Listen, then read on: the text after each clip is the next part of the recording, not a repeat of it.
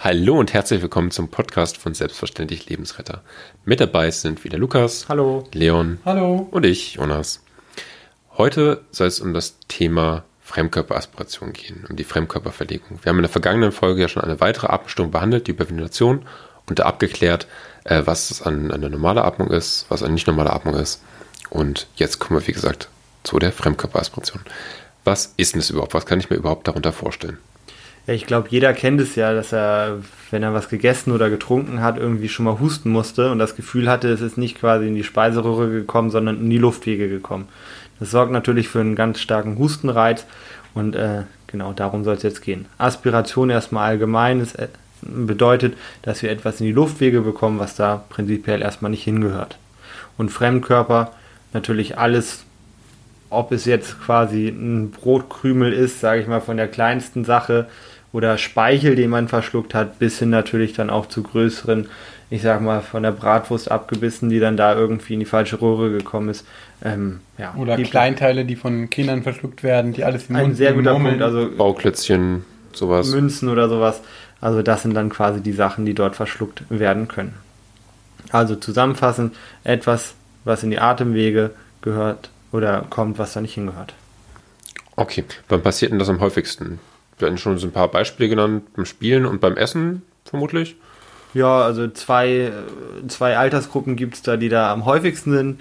Leon und du, ihr habt es ja schon so ein bisschen angedeutet, es sind die Kleinkinder, die alles erstmal in den Mund nehmen, um es dann zu erkunden quasi, erstmal damit alles entdecken, die entsprechendes dann aspirieren. Oder eben die älteren Leute, ab einem gewissen Alter kommt es zu Schluckstörungen, wenn man dann quasi das Gebiss, wenn das nicht richtig fest sitzt. Ähm, ja, das heißt, auch da im Seniorenheim, da ist, kommt es halt auch häufiger dazu, dass Sachen in die Luftwege kommen, die da nicht hingehören. Okay, und wie kann man denn so eine Person erkennen? Die wird sich ja bestimmt irgendwie auffällig verhalten. Ich meine, sie kriegt ja schlechter Luft, oder? Ja, also äh, jemand, der etwas verschluckt, das offensichtlichste ist natürlich, die Leute husten. Ja? Und die husten nicht so ein bisschen, wie man sich räuspert, wenn der Hals kratzt, sondern die sind wirklich ordentlich am Husten. Zumindest kommen wir gleich nochmal drauf, wenn das ist noch das gute Szenario, ja. Ähm, also sie sind kräftig am Husten, die laufen vielleicht hochrot an, ja, weil sie eben einen höheren Druck im Kopf haben durch das Husten, ja, und äh, sind in der Regel nicht total entspannt und sitzen in der Ecke, sondern sind wahrscheinlich eher panisch, haben Todesangst, ja, kriegen dabei in der Regel auch keine Luft. Die können dann im Laufe ähm, des Prozesses quasi auch äh, blau anlaufen, ne? also cyanotisch werden, nennt man das dann auch im medizinischen Fachjargon, einfach weil natürlich die Sauerstoffversorgung nicht mehr gegeben ist. Aber das sind so die Hauptpunkte, wie man es erkennt. Oft sind sie auch so vorn übergebeugt oder haben auch die Arme zum Beispiel aufgestützt auf den Beinen, was so ein bisschen das Atmen, was ja nicht mehr richtig möglich ist, auch erleichtern soll. Ähm, und ähm, machen vielleicht auch auf sich aufmerksam und äh, können vielleicht noch sagen, oh, ich habe irgendwie was verschluckt, ähm, während sie husten. Ich finde, bei der Sitzposition kann man eigentlich in diesem Falle dann nochmal ganz gut ansprechen. Also da gibt es dann einmal die Atemhilfsmuskulatur, die quasi dadurch aktiviert wird, zwei Möglichkeiten. Entweder der sogenannte Kutschersitz, dass man sich dann eben auf einem Stuhl sitzen, das kann man jetzt eigentlich mal ganz gut machen, sich vorne überbeugt, die Unterarme auf den Oberschenkeln abstützt, so wie man sich vorstellt, wie halt so ein Kutscher sitzt und damit dann quasi entsprechend die Ansatz oder wir würden in der Medizin sagen, Punktum fixum, Punktum mobile, entsprechend so die Muskeln dann anspannen kann, dass der Thorax eben dann quasi äh, der Brustkorb sich dann quasi mit Luft wieder füllen kann. Also das ist so eine Position, äh, ja, die man vorfinden könnte. Alternativ wäre es, die Person auf dem Boden sitzend mit den Händen nach hinten gestützt, wäre auch eine Position, in der die Atemhilfsmuskulatur aktiviert wird. Und charakteristisch ist eben auch, dass die Leute sich teilweise so an den Hals fassen, um eben auch zu symbolisieren, irgendwie, da sitzt irgendwas, das kriege ich nicht weg. Ne? Also das ist auch so eine typische Pose. Und vielleicht hat man ja auch gesehen, dass die Person gerade was gegessen hat oder eine Mummel oder das Kind irgendwas, womit es gerade rumspielt, in den Mund gesteckt hat und dann eben diese Symptomatik sich entwickelt. Und das ganze Setting kann schon darauf mhm. hindeuten. Gut, Leon, du hast gerade schon so einen Husten angesprochen, der, der hat es gesagt, ist doch das Gute, was bei rauskommen kann. Was genau hast du damit gemeint? Da wollte ich so ein bisschen drauf hinaus, dass es beim Husten auch wieder unterschiedliche Formen gibt, sozusagen. Es gibt einmal das Husten, was jeder kennt, ja, das nennt man suffizientes Husten.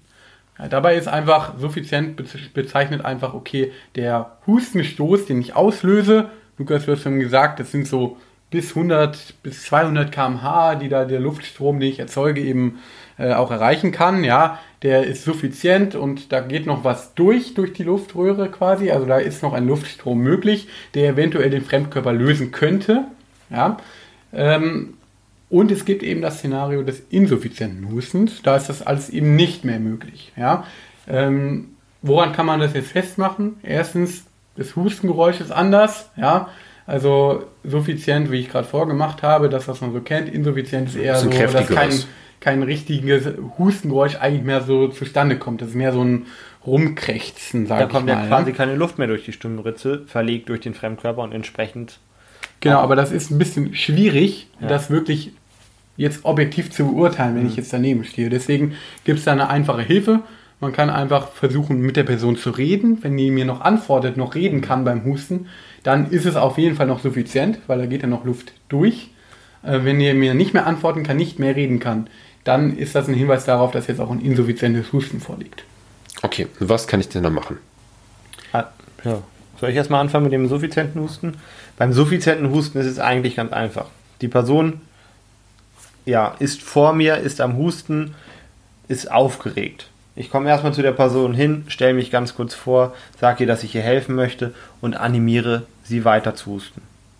Das heißt, ich frage sie irgendwie, ob sie was Falsches gegessen hat. Sie wird mit mir reden. Daher weiß ich ja, was du ja gerade gesagt hast, Leon, dass sie äh, noch suffizient hustet und dann wirklich zum Husten animieren.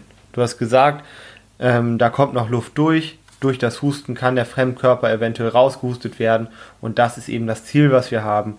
Und deswegen einfach zum Husten animieren, evaluieren wird es besser und bei der Person sein und die dann halt auch betreuen gucken, dass es irgendwie schnellstmöglich dann besser wird. Genau, also dieses Husten an sich ist eben die beste Möglichkeit, die der Körper hat. Ja, also durch alles, was ich von außen mache, kann ich gar nicht so Kräfte irgendwie mobilisieren oder induzieren, ähm, ja, wie jetzt beim Husten, wo wie gesagt irgendwie äh, ja, 100 Stundenkilometer da. Genau, 100, 100 bis 200 Stundenkilometer erreicht werden, das kann ich von außen ja gar nicht erzeugen. Das heißt, alles, was ich von außen machen würde, wäre nicht eben besser als der Hustenstoß, der noch suffizient ist. Mhm. Genau. genau. Und was machen wir denn konkret, wenn es kein suffizienter Husten mehr ist, also ein insuffizienter Husten? Ja, also da kann man das machen, was Mama früher immer gemacht hat, ja, äh, Rückenschläge. Wobei das, denke ich, was deine Mama früher gemacht hat, sich eigentlich von dem unterscheidet, was ja von den Leitlinien empfohlen ist.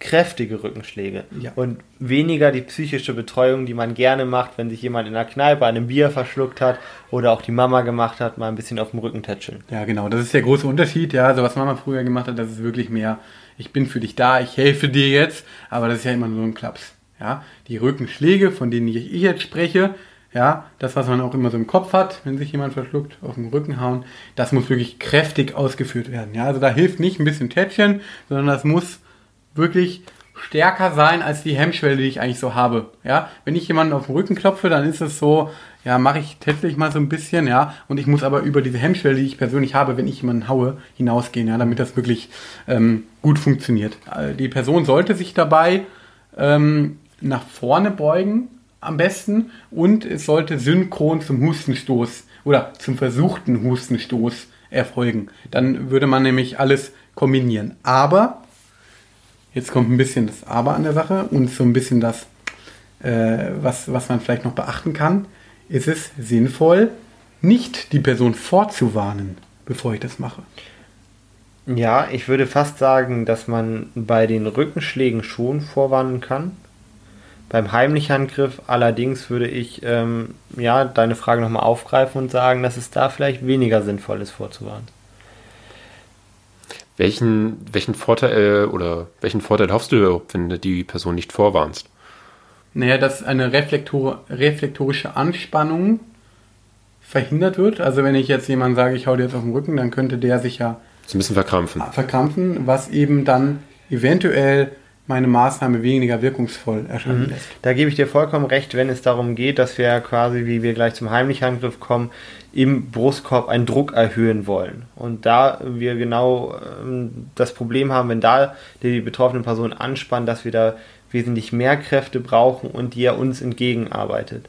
Bei den kräftigen Rückenschlägen ist es so, dass wir natürlich, wenn die Person da schon steht, ne, nach vorne übergebeugt und wir kommen jetzt von hinten und schlagen da wirklich zwischen die Schulterblätter drauf, dass die erstens dann natürlich auch aus dem Gleichgewicht kommen kann. Andererseits ähm, wir dadurch versuchen, den Fremdkörper zu lockern.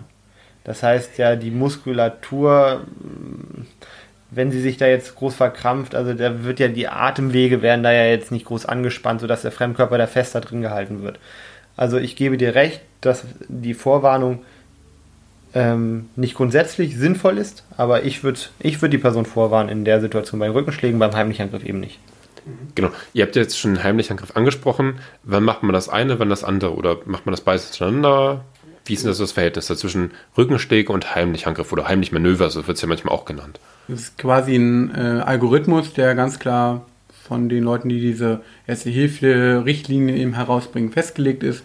Stelle ich ein insuffizientes Husten fest, äh, führe ich fünf Rückenschläge zwischen die Schulterblätter durch, die eben kräftig auch erfolgen sollen.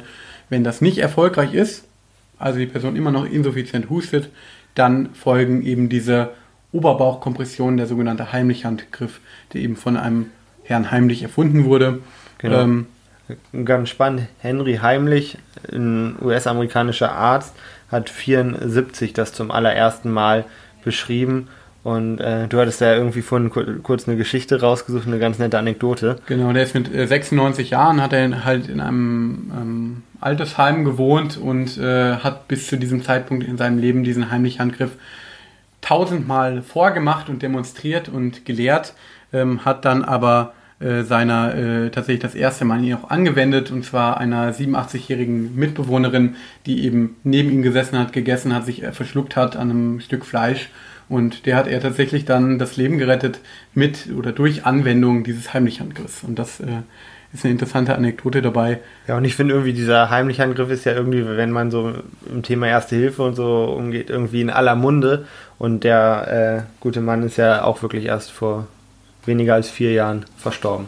Bekannt aus Film und Fernsehen, könnte man fast sagen. Also, ja, ich meine. Gefühlt jedes Sitcom hat es einmal drin. Wie oft sieht man das im Fernsehen, diesen Handgriff, ne?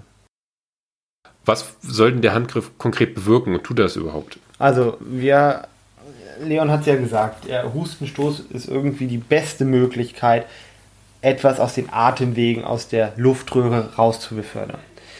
Wir haben ja natürlich nicht die Möglichkeit, irgendwie, ähm, ich sage einfach mal andersrum, zu saugen, den Fremdkörper. Das heißt, wir müssen irgendwie auch versuchen, Druck zu erhöhen, sodass wir ihn rausbefördern können. Und ähm, mit dieser Oberbauchkompression wollen wir ruckartig innerhalb des Brustkorbs den Druck so erhöhen, dass ähm, im besten Falle der Fremdkörper quasi die schwächste Stelle ist und dann aus den Atemwegen, aus den Luftwegen raus befördert wird. Und deswegen auch, um eben auf die kleine Diskussion nochmal zu sprechen zu können, wenn wir da jetzt die Person vorwarnen sollten, spannt die natürlich komplett die Bauchmuskulatur an und ähm, ich habe weniger Möglichkeit, da richtig Druck zu erhöhen. Gerade wenn es darum geht, dass die Kräfteverhältnisse quasi zugunsten der betroffenen Person äh, sind, was einfach bedeutet, dass ich viel weniger Kraft dann noch habe, wenn ich die auch noch vorwarne. Und äh, ja, die äh, ja oder die Position, ich platziere mich dann halt hinter der Person, lege dann die händige Hand da, wo das Brustbein endet, in den Winkel umschließe die mit der nichthändigen Aber Hand. unter das Brustbein? Genau, unter das Brustbein auf jeden Fall. Und dann mit einer gezielten, kräftigen Bewegung ähm, ziehe ich dann eben nach hinten oben, um dann den Brustkorb zu komprimieren und zu versuchen, den Fremdkörper eben aus den Atemwegen zu befördern. Und da ganz klar, laut Leitlinie fünfmal hintereinander kann man das machen, bevor man wieder evaluiert. Aber ich denke, es ist uns allen klar, der erste, die erste versuchte Kompression ist die, die sitzen muss. Mhm. Spätestens bei der zweiten, glaube ich, findet die betroffene Person, egal in welchem Zustand die gerade ist, ist relativ uncool, wenn einem damit voller Wucht in die Magenkuhle gehauen wird. Mhm. Vielleicht noch ein, zwei äh, Ergänzungen dazu. Also sinnvoll ist es, sich diesen heimlichen Handgriff natürlich nochmal zu visualisieren. Also entweder auf unserem YouTube-Kanal nochmal anzuschauen, wie wird er eigentlich durchgeführt oder es gibt natürlich ganz viele andere Videos dazu noch ähm, zu dem Thema, äh, aber man sollte darauf achten, dass man eben, wenn möglich, eher so den Daumenballen wirklich als, als Auflagefläche nutzt um eben jetzt nicht mit dem zum Beispiel Daumenknochen oder so wirklich in den Bauch reinzurammen, weil ähm, dadurch kann ich nur noch Schäden produzieren äh, oder kann ich zusätzlich noch Schäden provozieren im Oberbauchbereich. Äh, was wir eben vermeiden wollen. Wir wollen das Ganze natürlich so schonend wie möglich trotzdem machen. Und den gleichen Effekt hat eben, weil es wirklich um die Druckerhöhung geht. Ähm, deswegen kann man zum Beispiel den Daumen einfach quasi in die Hand, äh, äh, wenn man eine Faust macht, in die Hand mit äh, rein platzieren. Und äh, zweiter wichtiger Punkt, ähm, es kann sein, dass die Person, bei dem ich den Heimlich-Handgriff äh, durchführe, eben größer ist als ich zum Beispiel. Da ist es schwierig, wirklich die Bewegung nach oben hinten durchzuführen, was man ja möchte. Da sollte man schauen, ob vielleicht die Person sich einfach auf die, äh, auf die Knie begibt, dass ich ähm, größer bin oder dass ich mich vielleicht irgendwie auf den Stuhl stelle.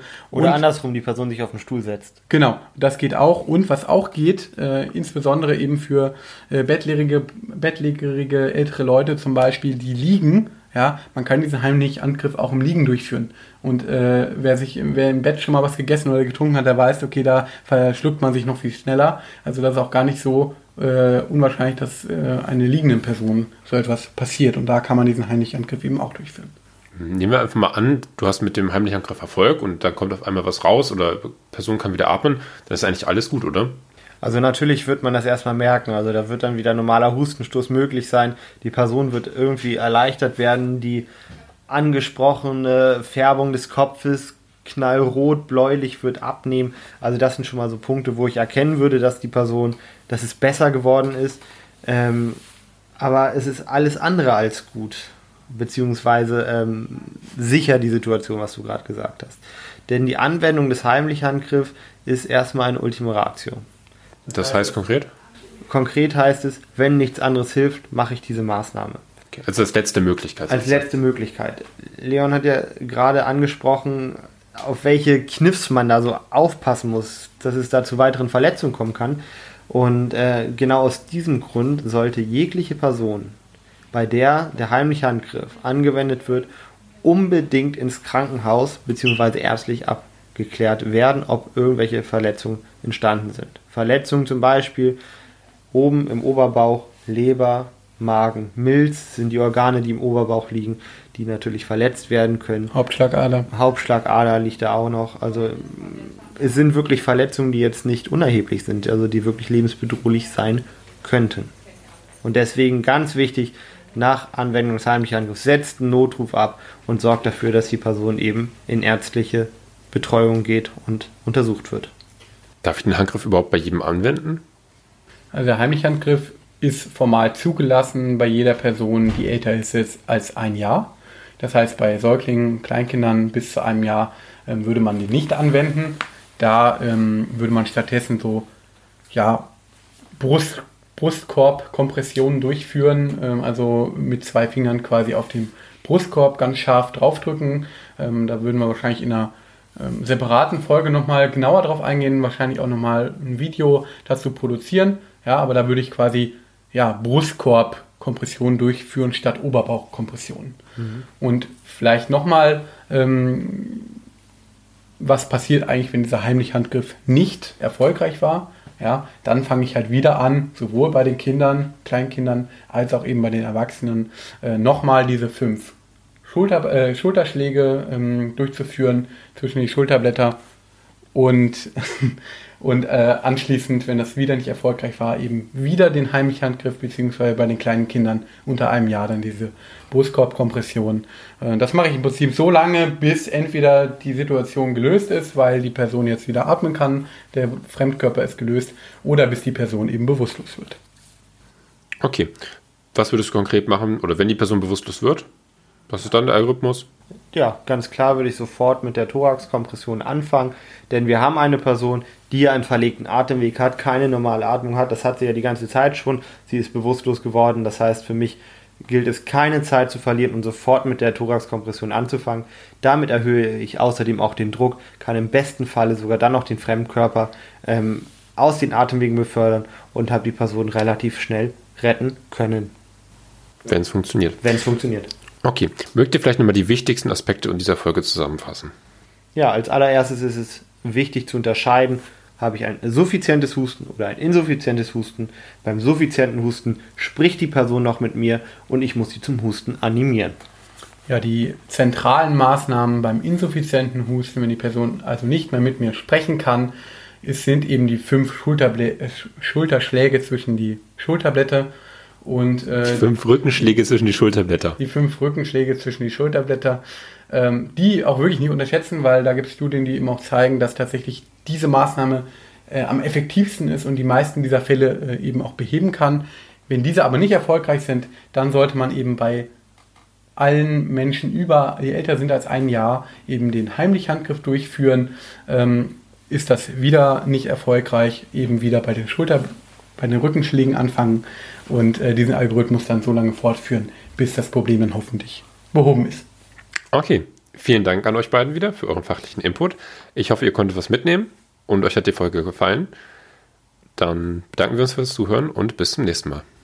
Auf Wiedersehen. Tschüss.